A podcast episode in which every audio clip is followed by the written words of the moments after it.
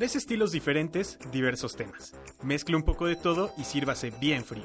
Escuchas Mixer. Escuchas Mixer. Conducen el programa Marco Gómez, Rodrigo J. Camus y Juan Pablo Mañón.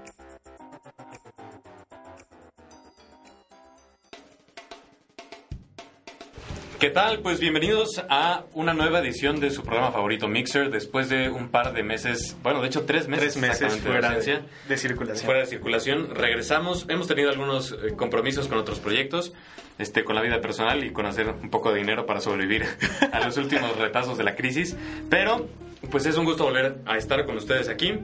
Con contenido fresco, afortunadamente estos tres meses nos ha dado chance de que muchas nuevas noticias del mundo de la tecnología, de la economía y de la política. Bueno, que nos este, perdimos la fecha más importante de... Sí.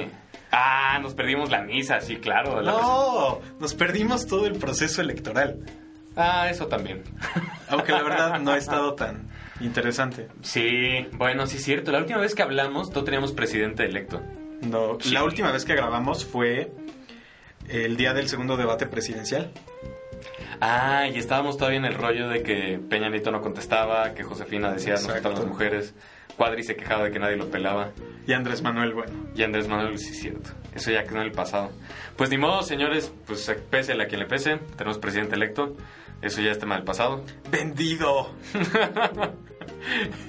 Tenemos todavía los últimos coletazos de Yo Soy 132. Acaban de, bueno, luego lo comentaremos seguramente, pero acaban de reportar hoy desaparecido a un líder ahí de Yo Soy 132. Sí. En fin, hay zonas en las que está como color de hormiga el asunto.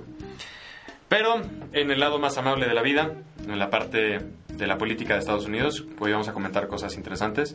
Este, ahí todavía no está decidido nada, aparentemente. Aparentemente. Bueno, Obama más o menos se, se va separando, sobre todo en estos últimos días, pero ya lo comentaremos. También traemos como tema, no podemos dejar fuera a Apple, pero no vamos a hablar de lo que todos están hablando del magnífico lanzamiento de su nuevo teléfono, sino que nos vamos a ir por el lado de la economía y de pues esta empresa que pues sigue rompiendo récords. Sí, en todos sentidos. Y finalmente vamos a hablar de Twitter. Hoy nos vamos a enfocar en la parte de tecnología a- al servicio de microblogging que últimamente ha estado pues muy, muy En boga han adoptado unas políticas un medio poco- restrictivas. Sí, Pl- platicaremos de eso más adelante, de lo que han hecho y de lo que implica. Este, y por el momento... Y en la música Ah, vamos a tener sí. el nuevo disco de Green Day que sale a la venta eh, hoy 25 de septiembre, si es que nos están escuchando ya en El 25 el de 25 septiembre. de septiembre, porque esto lo vamos a subir seguramente un poquito tarde. Entonces, pues vámonos, vamos a empezar con esto de nuevo. Economía para todos. Vamos a empezar con eh, la sección de economía, que siempre tratamos que sea un poco amable y aplicada. Y en este caso nos vamos con un muy interesante eh, artículo en el New York Times con la predicción de cuánto se va a tardar Apple en llegar a un valor de un billón de dólares en la bolsa. Y cuando decimos un millón, cabe la aclaración De que es un billón y estamos hablando en español. en español. Lo que en inglés sería un trillón de dólares. Exactamente. A billion es mil millones, ¿no? Ajá. Y aquí estamos hablando de A trillion. O sea, trillion. un billón, un billón nuestro. que es un 1 seguido de 12 ceros. Exacto. Así. más fácil. Eh, el- nada más para ponernos en contexto, la acción de, eh, de Apple cerró el día de hoy Como 700 y pico, ¿no? Una cosa en así. 700. 700, 700 cerrados. con 9 centavos. Ándale. Que le da un valor de capitalización de mercado de... aquí está, 647 mil millones de dólares. Imagínate, pues ya. Bueno, hoy por hoy ya es la compañía más. Con mayor valor. con mayor bolsa. valor en bolsa. Que de hecho... eh, Ya lo es- habíamos mencionado en otros programas, ¿no? Ya. No, no, cuando todavía, bueno, en la etapa anterior de este proyecto, todavía no llegaba a tanto y está en un nuevo máximo. Ninguna empresa jamás se había acercado. Creo que el anterior récord lo tenía eh, Microsoft con algo así como 620, 630 mil millones. Y ahora, pues Apple ya lleva como tres semanas en niveles históricos y bueno, la- las noticias siempre es Apple llega a un nuevo máximo. De hecho, bueno, creo que no los había dicho, pero ya eh, estoy trabajando. Creo que sí se los había dicho. Bueno, y si no lo Y repetimos. si no, se los repito y pues estoy, voy a hacer comercial. Pueden entrar en dineroenimagen.com y es el sitio en el que colaboro. Y bueno, la noticia casi de diario es Apple en nuevos máximos, Apple en nuevos máximos. Entonces sí es como que una fiebre Sí, muy grande. ¿no? Porque aparte, bueno, en primer lugar, tú bien lo señalas, no había habido una compañía que llegara a esos niveles. Pero la cosa es, a, a mí me está empezando a preocupar sinceramente, porque cada presentación las expectativas son altísimas. Este, la fiebre de Apple de saber que ya lanzaron el nuevo iOS 6 cada vez es más cotidiana. O sea, el otro día de verdad estaba hablando con personas de cuarenta y pico años y estaban comentando de la presentación. Así de, no, viste que ya el iOS 6 trae no sé qué y que los mapas... O sea, ya está llegando a un nivel muy denso. ¿Qué va a pasar cuando presenten un nuevo iPad? O sea, cuando ya los productos lleguen al tope y ya no presenten el iPhone 6, sino el nuevo iPhone. ¿Y qué va a pasar cuando ya no presenten el uh, MacBook Air, sino la nueva MacBook? Como que siento, y es una percepción que tengo, que va a llegar un punto en el que se van a frenar con una barrera natural Sí, de, claro, la innovación, innovación. y el mercado no va a ir a ese ritmo. O sea, El mercado va a estar en esperar la fiebre. Sí, exactamente. Y va a ser una decepción tremenda y terrible. Sí, sí, sí. Ahora, sobre cuándo podría alcanzar el, el valor de un billón de dólares en bolsa, nos presenta este artículo tres escenarios. El pesimista que dice jamás va a llegar porque, pues, así como Microsoft estaba en máximos, por ejemplo, dice, en 1999 tenía una trayectoria similar, estaba alrededor de 616 mil millones de dólares y hoy en día vale solo 261. Entonces puede ser que jamás llegue a esa marca. Ahora, los más eh, optimistas dicen que esto puede ser en menos de un año, específicamente con modelos econométricos y demás, el 16 de agosto del próximo año. ¿En serio? Sí. No. Ahora, hay otros, que es la estimación un poco más conservadora, que dicen que va a ser el 9 de abril de 2015 alrededor de las 11 de la mañana. ¿Qué tal? E- Ese es el sentido del humor de los economistas. A las 11 de la Sí, mañana. Exactamente. ¿Sabes cómo distinguir entre un meteorólogo y un economista? Es que el economista trae una calculadora. bueno, está bien. Bueno, eh, Básicamente. hay quienes dicen que podría alcanzarlo, hay quienes dicen que no. Y nos pone el- en el artículo cuatro principales maneras en las que podría llegar. En primer lugar, que se doblen las ventas, que es algo muy probable, siendo sinceros. Nada más hace falta ver que este fin de semana, que fue el primero que estuvo a la venta el iPhone 5, se vendieron 5 millones de unidades. Y que puede ser una estimación a la baja, ¿no? Sí. Sí, qué grueso. Ahora dice que también puede ser que sí sorprendan en el mercado de la televisión Con el dichoso... con su dichosa tele. Sí. Quién sabe ¿Quién qué vaya a sabe? Además de que Apple todavía le falta crecer en China, porque no había entrado con un- una telefónica fuerte. Y que es un, además es un país de crecimiento fuerte donde millones de pobres están saliendo de la pobreza y el poder adquisitivo de los chinos está creciendo muchísimo. Entonces tienes un mercado súper bullante este, y además debe ser más barato ahí, quiero suponer. ¿Quién no sabe? creo que los manden a Estados Unidos y regreso. Ay, ¿quién bueno, así le hacemos con el petróleo, ¿no? Ese Bueno. es otro tema. Y además, eh, el- los pagos a través de móviles. Se estima que iTunes tiene 300 435 millones de tarjetas de crédito dadas de alta, nada más para comprar en la tienda. El día que Apple decida, pues ya puedes pagar con tu iTunes, Exactamente, con tu cuenta de passbook y iTunes, todas esas cosas, ¿no? ese día sí, va a ser arde un, Troya. un gran golpe. ¿Cómo no se nos ocurrió a nosotros? Sí, no. Bueno, en fin. Es, pues yo, yo no sé, yo eh, estaría muy cauteloso. De hecho, hace como mes y medio dijeron que las acciones podían llegar a valer, eh, a superar los mil dólares por acción, de 700 a mil dólares. De hecho, es el, es la estimación de aquí a un año de algunos inversionistas. Entonces ya veremos qué pasará con Apple, pero se vienen tiempos en los que todo puede pasar.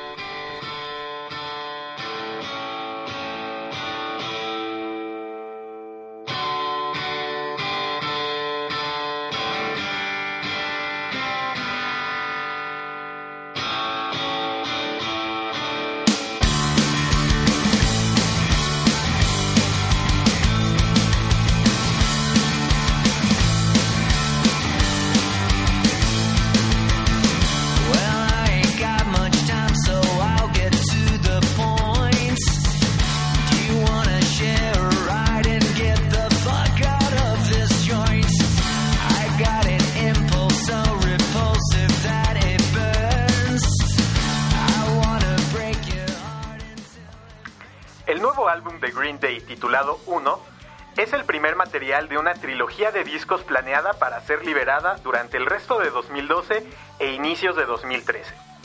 El grupo afirma estar en el momento más prolífico de su carrera y prometieron que cada canción de las nuevas producciones tendrían el poder y energía que caracterizan a la banda. Lo que escuchamos es Stay the Night.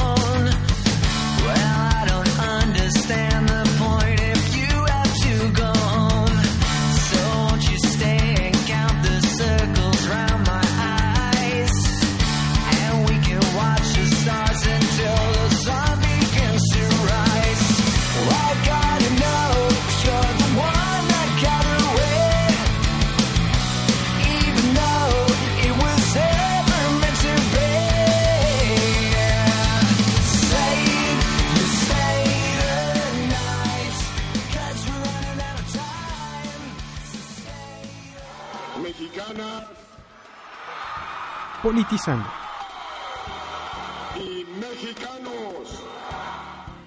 Y ahora vamos a hablar de política de Estados Unidos. No quise que fuera un tema mexicano porque sinceramente estoy muy, muy cansado de, de todo lo que está pasando en el país. Es un poco ya hartante. Sobre todo el clima postelectoral ha estado ah, pesadísimo. Es terrible, igual que en el 2006. Sí. Pero entonces, escapemos al vecino país del norte. Critiquemos a los otros. Sí. Pues la carrera por la Casa Blanca está entre Obama y Mitt Romney, por el lado de los republicanos. ¿Quién crees que tenga las de ganar? Híjole. Pues no sé, ojalá, ojalá gane Obama. Yo creo que están parejos y yo creo que al final de, o sea, ya ya al cierre de campaña Obama va a repuntar y se va a despegar un poquito. Yo creo. Más bien ahorita es como el tiempo de, ser críticos, de reevaluar de la fuerza política que trae Mitt Romney. Pero ya cuando cierren las campañas, siento que van a empezar a sacar los cartuchos grandes así de, no, pues este, matamos a Obama y la seguridad de los americanos y, y va a llorar este Obama y a decir, no, me falló la ley de inmigrantes. y, bueno, creo que el cierre es donde va Tampoco Romney se le está poniendo muy difícil a Obama. Falta ver, bueno, basta con ver el video que le sacaron a Romney en una plática privada en el que está diciendo, o sea, realmente ve a los electores como, como nada.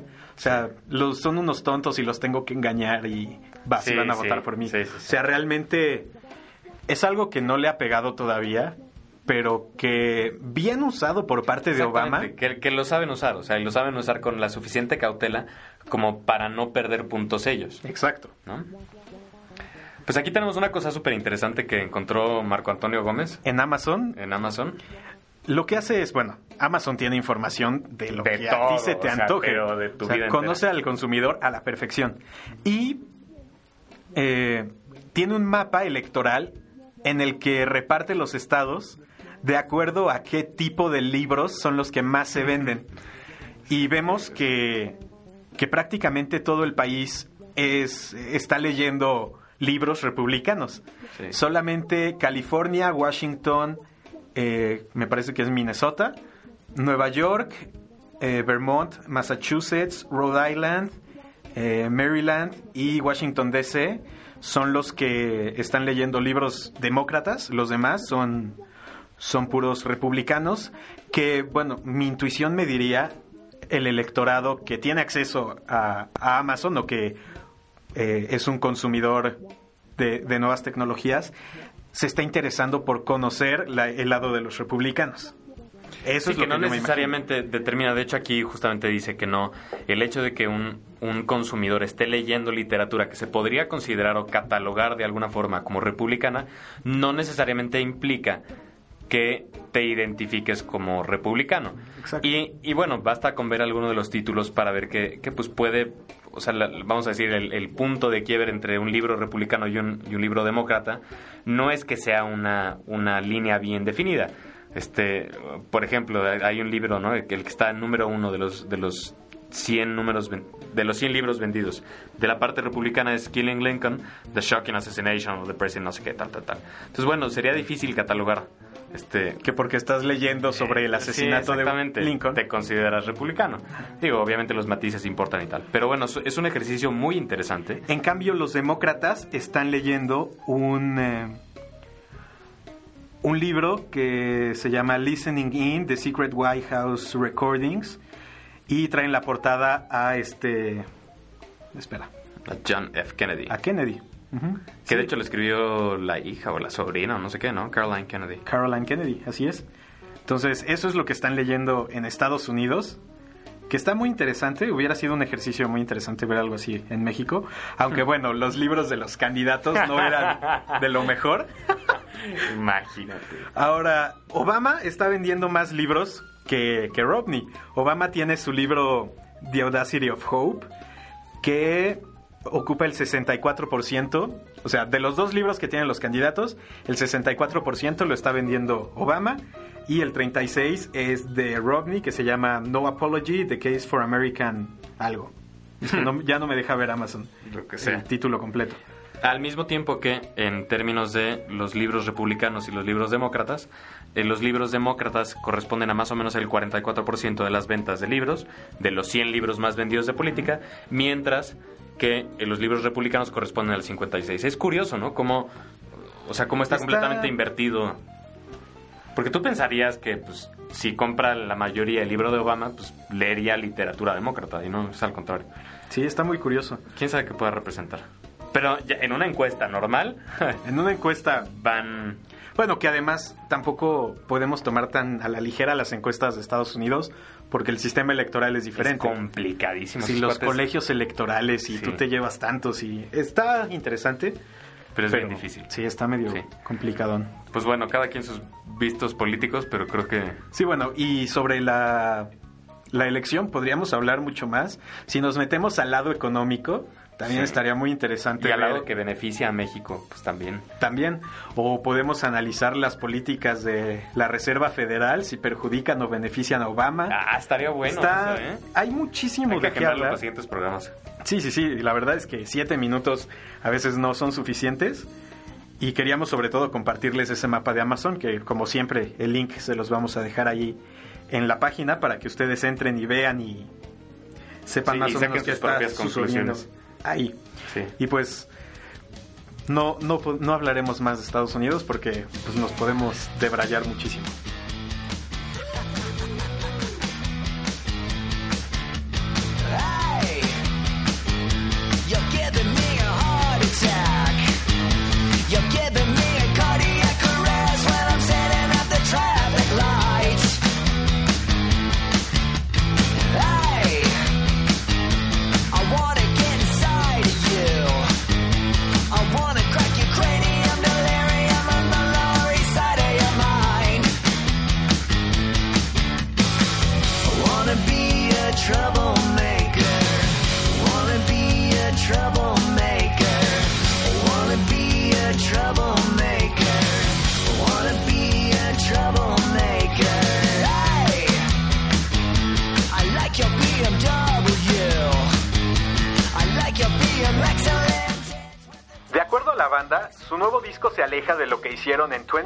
21st Century Breakdown y American Idiot, describiendo su sonido como algo entre ACDC y los primeros años de los Beatles, además de incluir sonidos con los que jamás habían experimentado. Lo que escuchamos es troublemaker.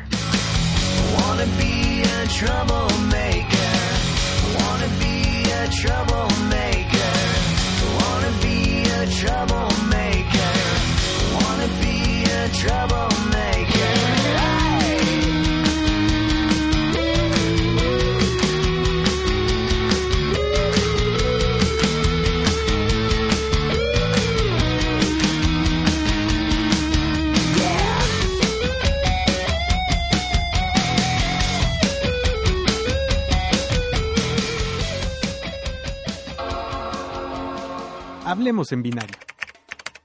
Y ya para terminar, vamos a hablar de Twitter, que como ya decíamos al inicio del programa, últimamente ha pues emprendido varias prácticas que no tienen muy felices a los desarrolladores. Se han puesto restricciones a las APIs, que, bueno, para quien no esté familiarizado con el término, es la manera en la que eh, las aplicaciones se conectan con, con el servicio, tal cual. Entonces, a, a los desarrolladores les empezaron a limitar el acceso que pueden tener mediante APIs a, eh, bueno, al, al servicio. Lo que ha causado que, pues, para empezar, eh, empiecen a tronar varias aplicaciones. Me parece que Tweetbot, que estaba desarrollando, una, Desarrollando una de escritorio, Alfa. pues de repente dijo, pues saben qué, ya no vamos a aceptar más usuarios alfa y vamos a seguir pruebas con los que tenemos. Y va a llevar a que quien quiera utilizar una aplicación que no sea de Twitter, pues tenga que pagar porque Sí. las empresas van a tener que empezar a cobrar. Exactamente.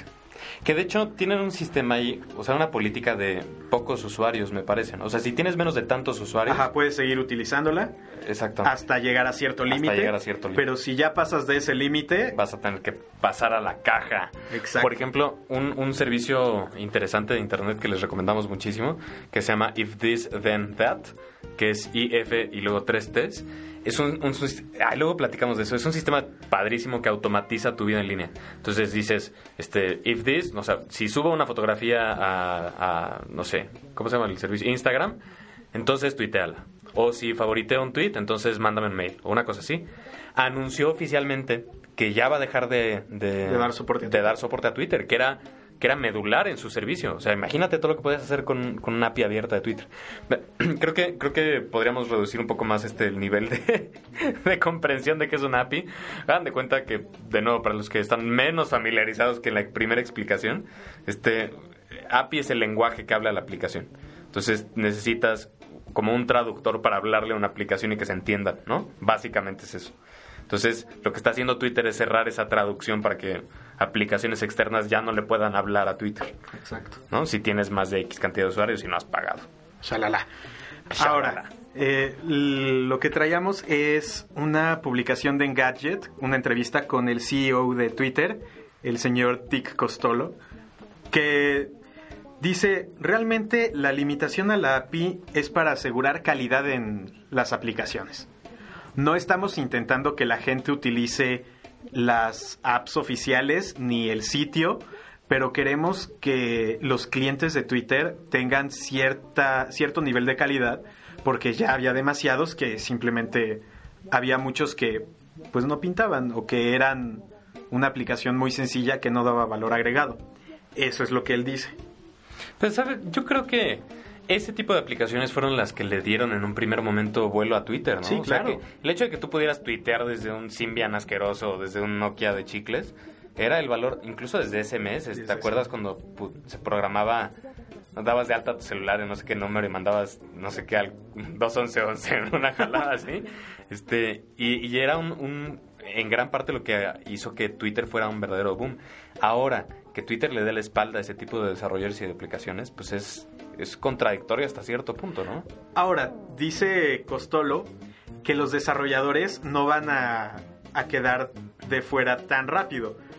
Dice que dentro de poco se van a lanzar nuevas características dentro del servicio y menciona eh, la posibilidad de editar tweets en eventos en vivo, si se te fue algo o quieres corregir algo, pero no queda claro si va a ser para todos los usuarios o si para cierto tipo de cuentas. También tweets interactivos. El ejemplo que puso fue poner una encuesta en un eh, evento deportivo. Ah, órale. Y que esta es la parte más importante para los desarrolladores, que podrían incluirse pequeñas apps dentro de tweets. Ah, Chihuahua. Yo no tengo idea de cómo, sabe. cómo sería eso, pero Pues Twitter definitivamente tiene que buscar una forma de, de financiarse, ¿no? Porque hasta el momento los promoted tweets no creo que hayan pintado mucho. no. Y tienes ahí un monstruo enorme que está creciendo brutalmente Y que no puedes dejarlo y que no puedes cerrarlo, que vale, o sea, que teóricamente vale millones de dólares, pero no le puedes sacar un quinto. exacto. Entonces, pues sí, o sea, tienen que dar este tipo de bandazos para Y a veces dónde- es el dilema al que te enfrentas como...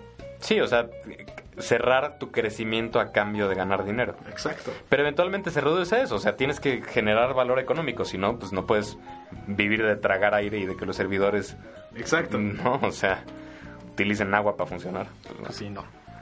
En fin, este, otra de las cosas interesantes que yo quería traerles, este, porque ya comentamos brevemente de las ventas monstruosas del iPhone, es justamente relacionada con Twitter. Jack Dorsey, el, funda- el cofundador de Twitter, tiene ahora un- una cosa súper interesante que se llama Square. Seguramente habrán oído hablar de él. Pero es un esquema interesantísimo que está, ese sí ya está generando lana, está facturando billones de dólares. Este, y es, tú te inscribes y te mandan un como cuadrito que se conecta con el jack de los audífonos a tu, a tu dispositivo, sea un Android, un iOS, un iPad, lo que sea, ¿no? Y puedes automáticamente desde ese momento recibir pagos con tarjetas de crédito, cualquier tarjeta de crédito. Y te dan una tasa de descuento del 2.75%, lo que quiere decir que si firmas dos, 100, 102 dólares con 75 centavos, pues tú te quedas 100 y ellos se clavan 2.75. Es un costo fijo. El chiste es que como puede ser desde prácticamente cualquier dispositivo, este, pues, y, y el aparatito este te lo mandan gratuitamente, pues resulta que ha sido un mega éxito que le está partiendo la cara a las terminales de punto de venta normales, porque pues habilita que fotógrafos, consultores, abogados cobren on the fly con su teléfono. Y justamente la nota interesante de este tema que ya trae un- unos años por detrás de desarrollo es que este se llama Schultz, el de, el de Starbucks. No recuerdo. Bueno, se apellida Sí. exactamente Schultz. Ya es miembro del board de Square. Y, Y, la Starbucks mirada, está empezando a, exactamente. aceptar pagos. En primer lugar y en segundo lugar, la mira es que este cuate internacionalice el esquema porque pues tiene un buen de experiencia colocando cafeterías. O sea, aparentemente este servicio se va a hacer global y puede dejar una fortuna al maestro cofundador de Twitter. No solo eso, también está es un nuevo sistema de, de pagos móviles que viene a competir con el Passbook Sí, y con, Sí, sí. Y con la NFC, tecnología. NFC, exacto. sí. Entonces- ¿Para, qué, ¿Para qué hacer algo nuevo si ahí lo tienes, no? En fin, cosas muy interesantes en tema de pagos. Y pues eso fue todo y Les Pues- agradecemos escuchar el programa. exacto, pero todavía queda Ah, una última sí, canción una. y regresamos para despedir.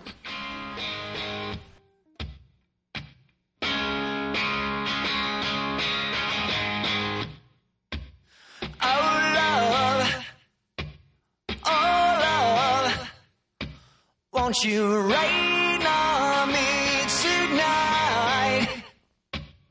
Oh life, oh life, please don't pass me by. Don't stop, don't stop. Don't stop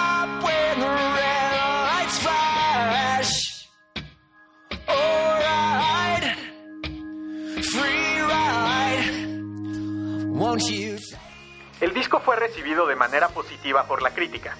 Ha sido descrito como un salto a música con buena energía, alejado de los sonidos pesados y de angustia de sus producciones pasadas, con un estilo pop más disfrutable. La mejor crítica lo califica como un trabajo musical controlado magistralmente. Lo que escuchamos es el primer sencillo del disco, Oh Love.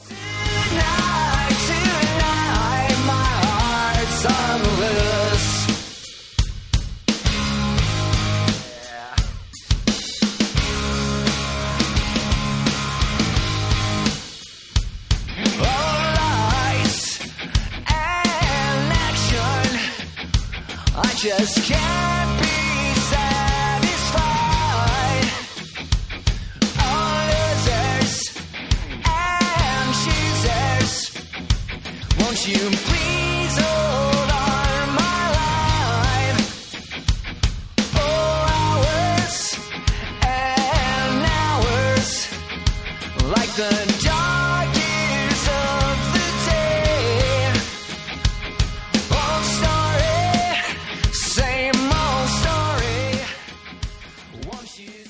Y disculpen ese pequeño lapsus que tuvo Juan Pablo, pero nos estamos... Cámara. Del que nadie se había dado cuenta hasta que lo mencionaron, ¿no es cierto? no, pues sí te corregí que íbamos a canción. Y, en fin. Uh, no, pero estamos reagarrando práctica, ritmo, sí. sí, no. Tres, tres meses fuera de estar frente a los micrófonos es, es demasiado. Sí, caray. Pues eso fue todo por esta ocasión. Ya saben que este podcast lo pueden descargar de iTunes. De Ahí iTunes. nos buscan como Mixer sin la E, que ya hay nueva aplicación para descargar podcast. Ah, Ya sí, no están dentro la- del sí. iTunes Store. Sí, sí, sí. La página es lacoctelera.mx. Donde pueden encontrar otras cosas muy interesantes. También, tan- así es. Tanto como Mixer. Bueno. Tanto. No, sí, hay Sí, cosas muy sí. interesantes. Sí, sí, sí. Las cosas que escribe Betancourt, pero... Ah, hay que darle las gracias a Betancourt. Bueno, Nuestro querido Sí, productor. no nos presentamos, yo, soy- yo fui, o sea, soy, pero en el programa fui Juan Pablo Mañón. Yo soy, y en el programa fui Marco Gómez. Y atrás de el vidrio está siempre fiel Santiago Betancourt. Que lo pueden seguir en arroba beta, ¿qué? 1992. Sí, cierto. Es que no, como que te veo que no eres tan modelo reciente. Pienso 1992 y digo, órale, está bien chavo. Ah, ni tanto, tú eres del 89. ¿Qué, él? No, tú eres de-. Ah, pe- pero de los ochentas, de los ochentas, maestro. En fin, bueno, les agradecemos mucho haber estado con nosotros. Ojalá seamos más constantes y ojalá ustedes nos sigan escuchando por este, su programa Mixer. Gracias. Bye.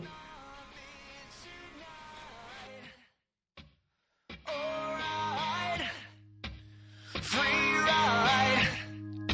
Won't you take me close